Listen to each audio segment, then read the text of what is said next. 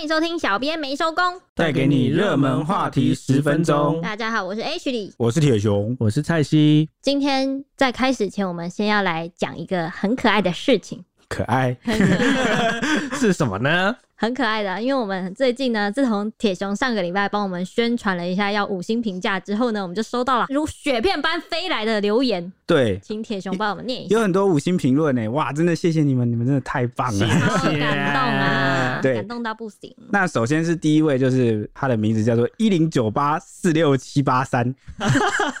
你，我以为你在搞笑。没有，没有在搞笑，他的他的名字就叫这样。他说内容清楚又明了，主管在发疯时听可以保持冷静。真是没想到 我们有这种用途。对啊，不说我都还以为我们是金刚经呢。OK，驱魔用的。对，第二位是 S E A N 零四零七一九九九九九九，哎，这太多九了吧？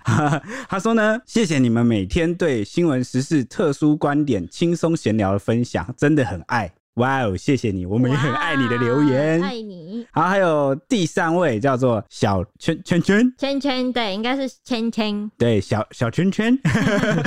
他说赞哦，然后还给了我们五星，你也很赞哦，你也很赞，对耶。然后呢，下一位叫 G C 吗？G C 应该是吧？G C Lee。好，他说呢，每天早上一边准备上班一边听，五星按起来，赞耶耶，谢谢你，好，也希望大家五星按起来哦。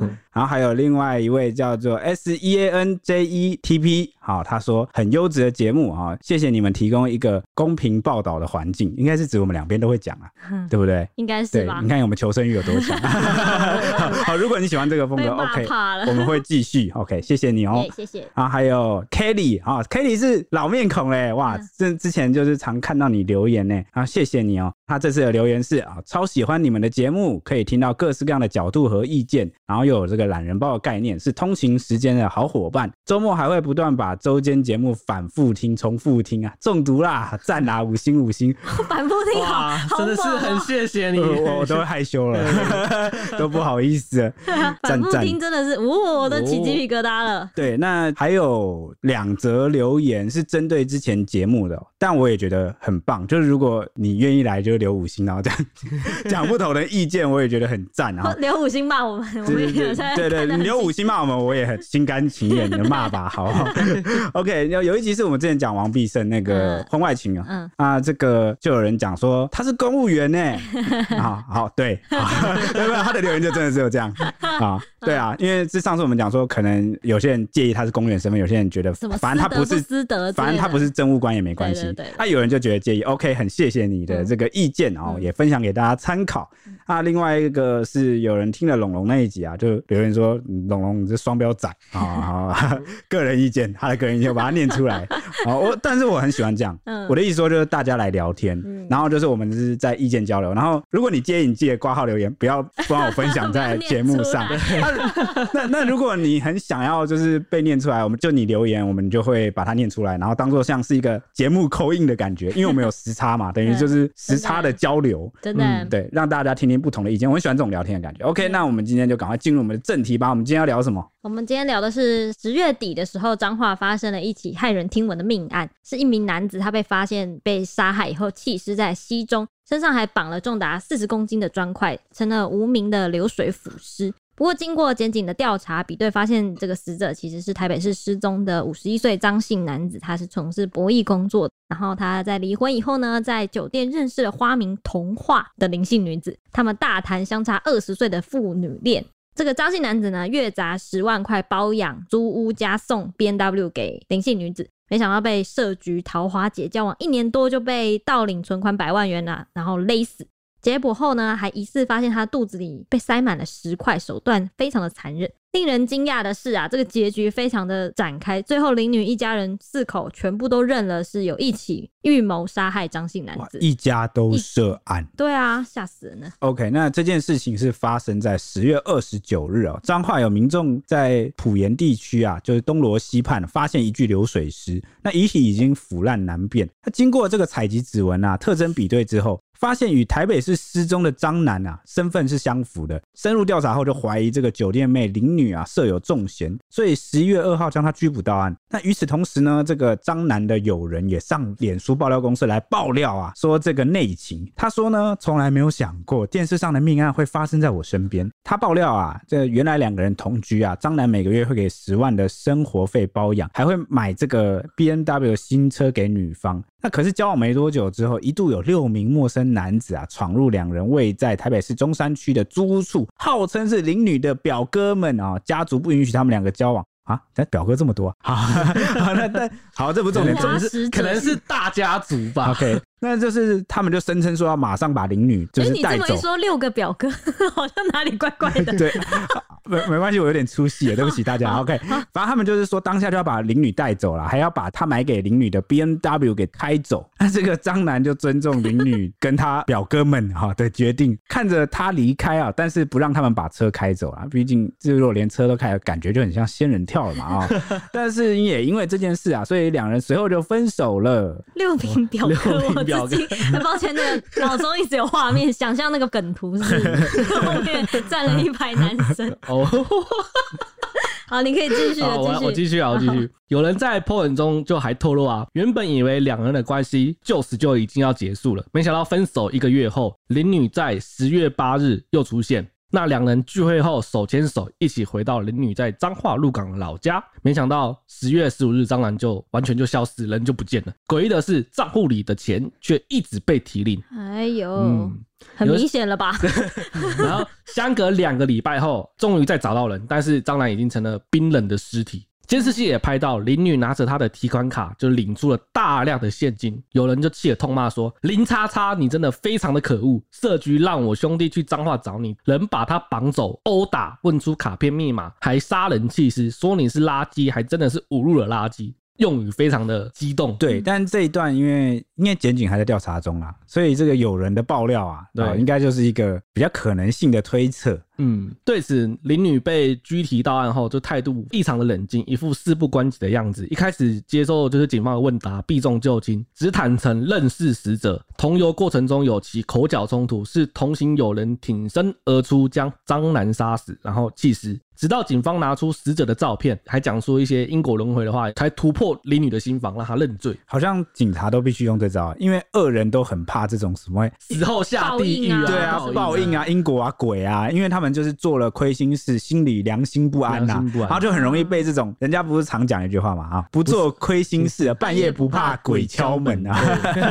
真的，就是也怕晚上睡觉睡得不安心呐、啊，吓醒都来找你这样，没错，真的那个哎、欸，那个晚上睡觉那个来找你，那个真的特别啊，你就想你就想暗暗的房间里面床头站了一个人，哇塞！而且这种一定是常年累积下来，每天都找你的，每天都做噩梦的。嗯 嗯、那案情曝光后呢，林女的脸书还有背景身份也全部都被一一起底。像是她的脸书呢，原本的留言都是大家都是来留说美人 好漂亮感，感觉很多那个色色男网友都会这样。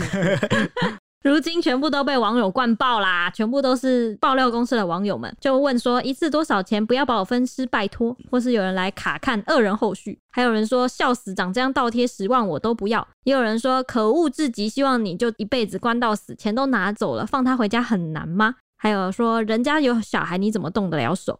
杀人弃尸不得好死，这是一句是不是连接的用的？呃，没有，不是。Oh, 每月给你十五万，吃喝玩乐，车买你名字，还伙同朋友抢他钱，打他，杀他，弃尸，漂亮有什么用？我觉得比较惊悚的是另外一件事，哎，什么？就是有网友发现他有另外一个账号，对耶，对很多人都有发现他其实还有另外一个账号，是比较可能以前的账号，可能在做酒店之前的账号，所以记录了比较多过去他的照片，像是就有他刚出社会的时候，他曾经自述说他在台中当房仲，然后他的字介上面就直接写说是 T，那他的打扮很中性化，而且。留着一个超短发，然后一身装扮就是比较潮流运动装，上面写 surprise 那个哦，所以他原本是 T，，他其实就是喜欢女生啊，对，就是原本是同志。这个其实也没什么，但就是大家比较惊讶是他转变怎么会这么大？对他，对对他现在在酒店工作的样子是一个长发，而且非常女性化的装扮，长发正眉，就是标准就是吸引你那个异男的装扮。对对对，就很难想象说他的这个性别认同或者他的打扮、他的风格是怎么在短短的时间内瞬间从一个很男性化的 T，然后顺便变成一个长发飘逸的。你等下就知道，因为等下会讲。重点是他曾经在他以前的账号里面还有讲说，他跟姐妹在聊天打屁的时候讲说什么一起当渣男什么。所以他原本是想当渣男，原本就是有这个意念呐、啊。结果哎，好，现在变成了渣女。对，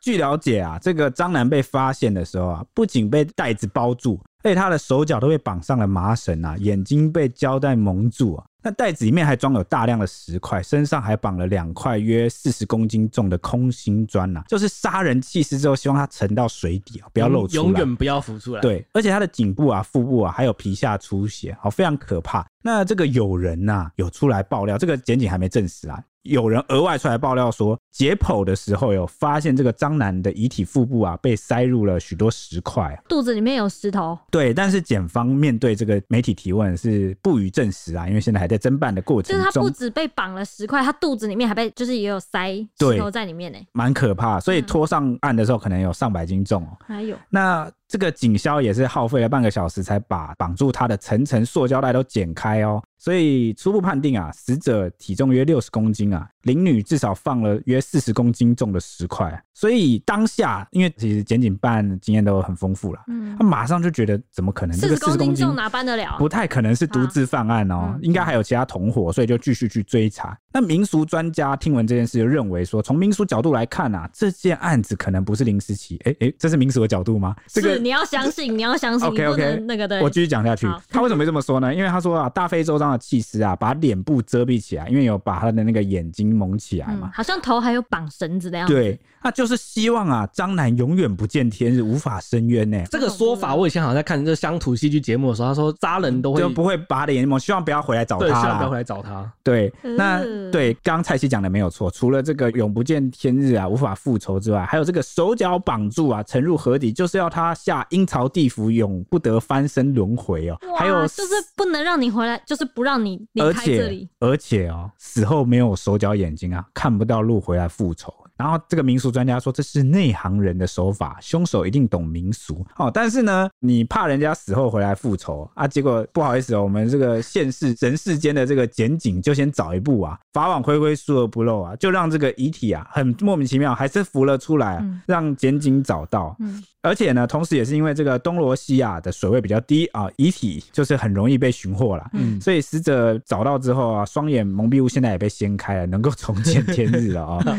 啊，也也也就代表说可能可以复仇了。嗯，而且这样子的话，怨念可能也更深，因为他知道是谁杀他的。对，那可能我猜了，刚刚前面不是讲到说林女原本很冷静嘛，后来这个警察拿出了这个死者的照片啊，或者什么跟他讲说会轮回什么的啊，这个可能心理压力就大了啊。原本做了这么多道功，哎。他原本做这么多道功，就代表什么？他其实超怕，对，他其实很怕，他就是最怕这件事哦，反而是他的最大弱点。而且我现在这样就是直接打中了他的要害。哦，真的耶，不得不认了，挖球，真的，讲到我都害怕了啊！对，我也害怕啊！啊，讲到死因，当然也不能少了我们前法医高大成，他肚内灌食的死法其实真的是蛮离奇的。那高大成他就指出啊，张楠有可能是被丢入水中时还没有死亡，所以他是活着被丢进去。他认为。然后因此才吃到水中的石头和沙。他说这必须检查他的肾脏啊、肝脏啊有没有异状。如果没有的话，那就是生前被灌石头。如果张男是被绑着，或是行动受到限制，生命被威胁，被迫吃下石头才能获释，那为了活命，他当然要吃下去。他说，如果肚内塞满石头是属实的话，林女就可能是事先预谋犯案。因此让他吃下石头，增加重量，这样尸体比较不会浮起来。加上把一个人身上绑四十公斤的砖块，还要丢到水里，最少要两个大男人才有可能办法做到。那他的犯案过程其实就已经露馅了，嗯、告诉检警说这不是单独作案，一定有共犯。嗯，真的耶，光是这里就可以看出来了，真的是。那出手大方的张男呢，也因此被恶人给盯上。其实他从事的呢就是博弈工作，其实网友都一直在传说他是诈骗工作。但是有人就有突然澄清说，他其实就是做博弈工作，然后他不是老板，只是员工而已。但但是这一年来疫情很严峻，所以他也赚的不多，但是他还是对女友宠爱有加。至于这个林女呢，面容姣好，她是在酒店工作，外表看起来很清新，但其实交际手腕非常的高，是酒店的红牌。其他光是林女自己每个月收入就有高达十万块了，已经是很厉害了，红牌。嗯、那去年和张楠相识之后呢，就把张楠迷得团团转，每个月十万块包养，还送了一辆两百多万的 B N W 新车，所以那辆 B N W 是新的，而且是买他的名字。租了临近酒店的中山区金华地段的房子一起住，但两人呢还是因为保养费不足经常吵架。这样，这样还不足啊？十万再加十万，对啊，就二十了，哇塞！对，我现在我也没什么花费的人，我就觉得几万块我都活得下去了。十万要可能酒店要买东西，对啊，可能有一些保养品啊、包包什么才称头吧。但是我后来好像有看到有一家媒体说什么，他妈妈会加入进来，就林女的妈妈会加入进来，是因为因为林女的妈妈也想要买名牌包，所以一家人都在靠张兰吸血。对对对，啊、吸吸他的血，那就真的会不太够了。一家人有点多啊，对对对对，因为毕竟他刚刚都有六个表哥嘛。那林女的妈妈要加入进来，是指她也想要一个名牌包。包养，他也想要名牌包，是就是靠女儿被人家包养这件事，然后也捞一点，对啊，这样子，啊，他的钱要分给家人一起花用的话，就会不够。对，大家一起好，大家一起爽，这样。对，那有知情人士就透露呢，其实这个您刚刚说的林女原本打扮中性，对不对？对，她其实是在三年前被介绍到台北中山区的酒店附近一带工作。她原本中性的时候，那个 T 的装扮的时候是在当这个业绩干部，负责是去路边揽客的啦。但是因为收入不高，且竞争很大，为了钱，他就被劝说戴起假发下海一起陪酒。本来他是在制服店上班，好像在酒店内有分这个制服店和礼服店，礼服店比较高阶，然后制服店可能就是玩的比较嗯亮一点。然后呢，因为漂亮，所以很受欢迎，而且他手段也很好嘛，吸引不少熟客追捧他，疯狂点台他。后来他就有了一点钱，收入不错，他就开始进场整形，微整形啊，听说是微整，微整我也我也看不太出来，因为我看五码的话呢，是看起来脸都没有动，然后就只有眼睛有割双眼皮，应该是只有这样，然后加化妆，然后留长头发这样原来如此，其实本身就可能漂漂亮亮、白白净净，五官就已经不错了。对，这样不错，鼻子很挺。然后呢，他就是进场整形留长发以后，就成为了红牌。然后又跳到这个礼服店上班。虽然他的外表看起来冷艳冷艳，然后清纯清纯的，但作风非常大胆，喝嗨了什么都敢。曾经玩到一丝不挂，还主动拉着来捧场的男客人进厕所给福利，当场直接给。不少酒客都为此晕船，乐此不疲。好可怕，OK。那那个，因为我没有去过酒店啊，所以你这样讲，这个对我这种小朋友来说，就是感官上有点太刺激了。我觉得可能 T 在玩这种东西玩起来可能也特别大胆，因为他就觉得敢玩，就他对男生也没有什么，对，没有，我觉得没有到像可能本来就是比较纯女性的人比较那么害羞一点，他感觉比较敢玩哦。啊，我记得还有一个酒客有说到说，就是林女其实因为她很敢玩嘛，所以要玩什么酒店都会在那边猜拳啊、划酒拳干嘛，要喝酒嘛，叫他干就干，然后叫他玩游戏拉舌就拉舌。哦，就是那种百无禁忌，对对，敢玩敢跟你玩。他有一些男性化的特质啊，然后就比较勇。对对对对对。那原本以为案情到这边就很惊人啊，没想到现在又急转直下。啊，就是在这个酒店妹这个林女的背景被起底之后呢，检警又传唤了林女的父母跟弟弟到案说明。结果没有表哥。结果，哎，对啊，表哥呢？表哥 发现越来越像是一个仙人跳的局了啊！好，好，不管，好，先继续说下去。那结果发现一家人的供词都都不拢，哎，一家人都都不拢，这 这有点很奇怪，怎么会这样？一一起谋害他，但是却没有说好。对，明显家族会议的次数不太够 啊。那所以呢，通通都声压哦。那父亲啊，就一度声称说女儿曾经被张楠欺负，所以才会想给对方一个教训。可是呢，经过连日调查，才厘清是林女一家四口都一起预谋犯案。嗯，所以爸爸原本的借口是说，因为这个男生曾经欺负我女儿，所以我要给他一个教训。嗯，所以可能杀他干嘛？但这个手法好像远远超出这个所谓的教训。对啊，那那个父女俩呢，因为涉案程度很重啊。后来最后是法院裁定都是羁押哦。那其中父亲得知女儿跟张楠相处不爱，决定谋划设局来杀人，而且事先勘察弃尸地点，邀请死者啊南下出游时再把他一起勒死。那这个母亲跟弟弟在羁押庭审理的时候啊，也都改口诶，就是坦诚说有参与犯案，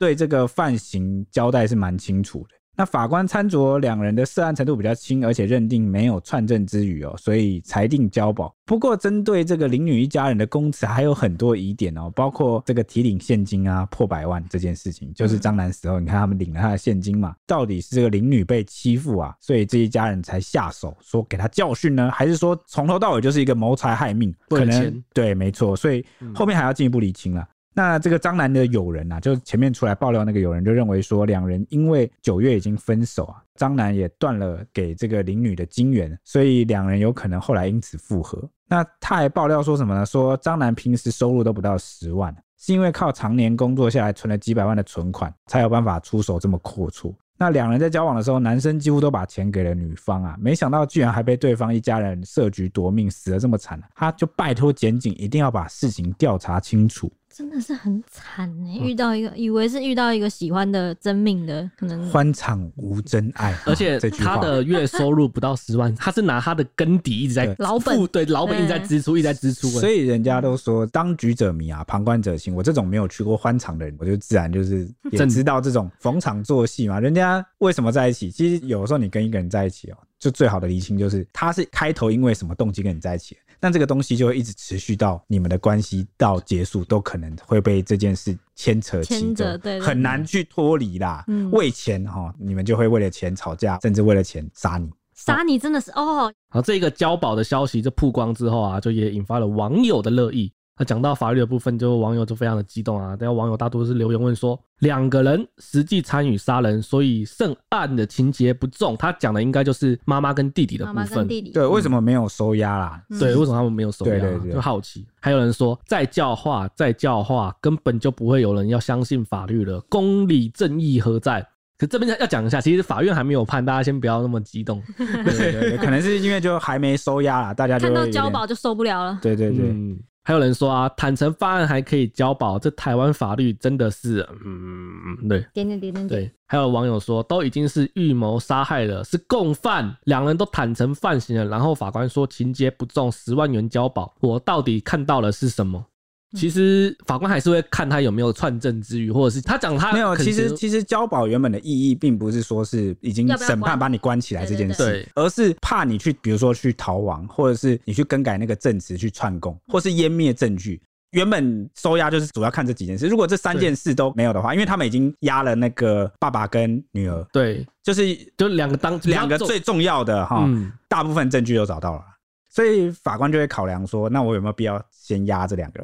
我觉得妈妈跟弟弟应该不太可能全身而退，一定会被审判的地方。嗯，但是我相信法官可能是觉得没有压起来的必要才，嗯，才会这样。但是主谋是那对父女嘛？对对对，但我也要讲，是我刚刚是从法官的角度来推论，他为什么他不压他？因为没有必要。嗯，但是如果我是一般民众或者是检察官，我会觉得保险起见应该全部压起来。我自己的一家，因为他们一家人一起，因为是一家人一起的啊。我的立场是这样啊，你怎么知道会不会还有什么我没发现的证据？他们两个可能跑去湮灭哦，对对不对？就是那个钱呐，钱还没找到。对啊，对啊，啊，所以保险起见，我是检察官或者我是法官，我会觉得全部都要压起来。但我只是平衡一下，说可能法官在想什么。嗯。也有网友说，就全家帮忙杀人，这真的太扯了。一直说女儿被欺负，那到底是怎样被欺负，也不说清楚，事情没头没尾的，看了真的很不舒服。还有网友说，全家一起上法庭，应该也是空前绝后。而且一起上法庭，竟然是为了杀人，真的太扯了，好扯哦、喔嗯。对吧、啊？还有网友说，想不到小红帽的剧情竟然出现了，太狠了。小红帽的剧情是肚子石头，肚子是塞石头，对对对哇！全家人手牵手一起吃牢饭。到底是什么家庭把女儿教育成这样？背后果然有一个惊人的家庭，金氏之家。金氏之家。还有网友说感情真好，坐牢一起坐。这其实是讲他们怎么会全家人一起这样犯案。我们好像有记者在访问这个事情，好像有说到，就是哎、欸，他们一家人被关要等交保什么裁定的时候，还一家人在这边坐在那边神色自然的一起聊天，然后吃牢饭啊，神色自若，就是照样聊天这样子，也没有什么特别的。反应，所以这个其实就是价值观歪曲，然后就是在一个这样的家庭长大，他会做出这样的选择或做出这样的事，其实某个程度上来说也不是那么意外了。有原因的，对对对，就有迹可循呐。嗯，那今天节目差不多到这边，但是因为这一集是讲社会新闻，嗯，对对，所以我这边想要分享，我们有一个专业热心的粉丝，大家还记得我们上一集哦，有一集聊到那个虐童案吗？就是疑似虐童啦，疑似虐婴，不确定，就是凤梨他的这个友人刺青爸雕伯，对对对，他的女儿被照顾，结果不知道为什么死掉了，现在是不是虐婴案啊？还在调查，还在调查，但是保姆不知道有没有事，不知道我们是反指标还是怎么样？好，就每次我们讲完事情就会逆转，简直就是整我们啊！先跟大家预告一下进度，我们可能接下来如果又有新案情，就会接着做。我记得一个比较新的进度就是呢，这个高雄市府有介入，对，高雄市府这个社会局，他们有跳进来独立去提告，因为他们怀疑啊有这个虐婴的这个情节在里面。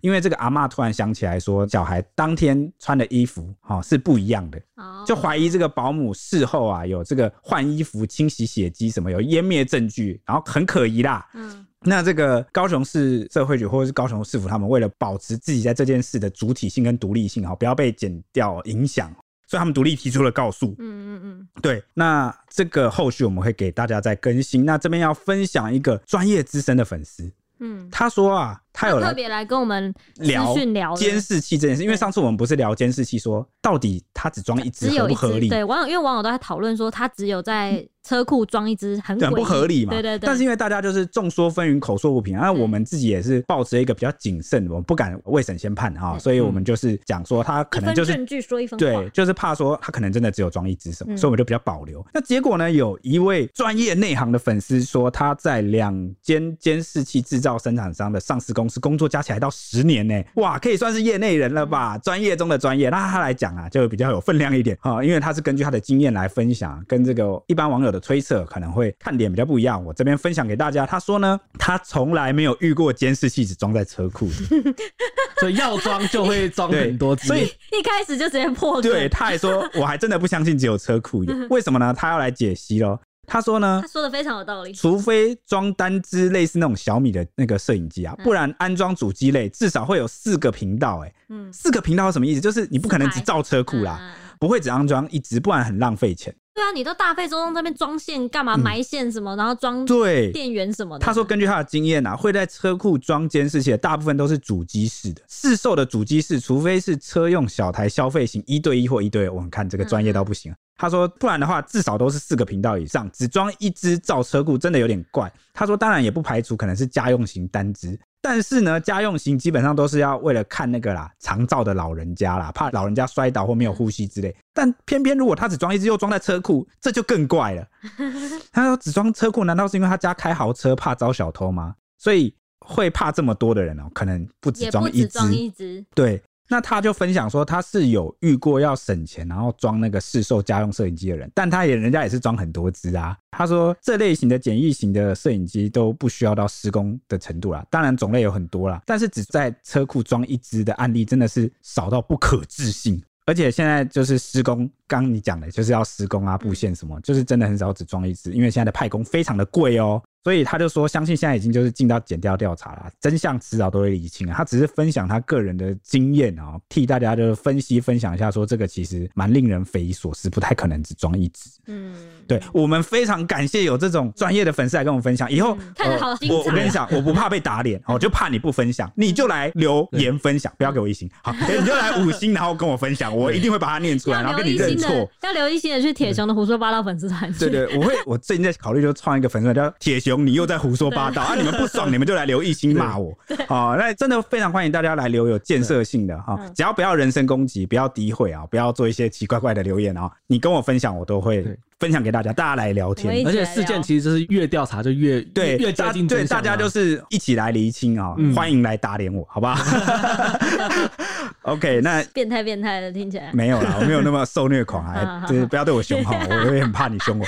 好，那今天我们的节目差不多就到这边，接下来就要拜托 H 帮我们预报一下最近的天气概况。对，因为要变冷喽。没错，因为气象专家呢就有先预告说，今年的冬天可能会特别冷，我们有特别一集介绍。马上呢，我们十一月初马上就有一段比较冷的冷空气要南下来影响台湾。第一波呢会先是礼拜一、礼拜二，东北季风会增强，这波冷空气会比较湿凉一点，所以北部跟东半部明显会转得比较湿、比较凉，会下雨。那降雨的部分主要是集中在北部、东北部，然后东部跟东南部、中部地区跟南部山区，偶尔也会有点局部性的降雨。降雨之后呢，会转为干冷，是一波比较强的，在第二波的冷空气下来影响台湾。强度介在十四度左右之间，所以有可能会挑战是今年的第一波大陆冷气团。如果是的话，可能是近四十年来最早的一波。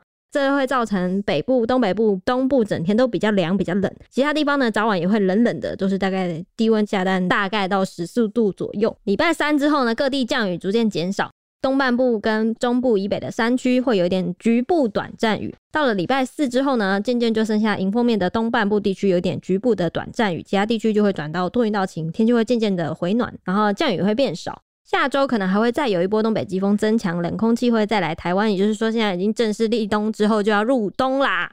以上是今天的天气时间，大家明天见，拜拜。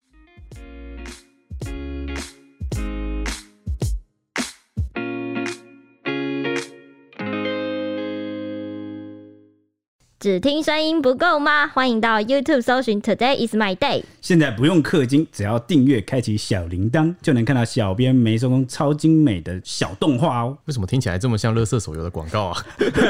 我们又没有送什么九九九屠龙宝刀，他还送魔关羽吗？但我们有送五星魔铁熊。哦，大家快来收集魔铁熊，没有陪你一起聊热门话题时事。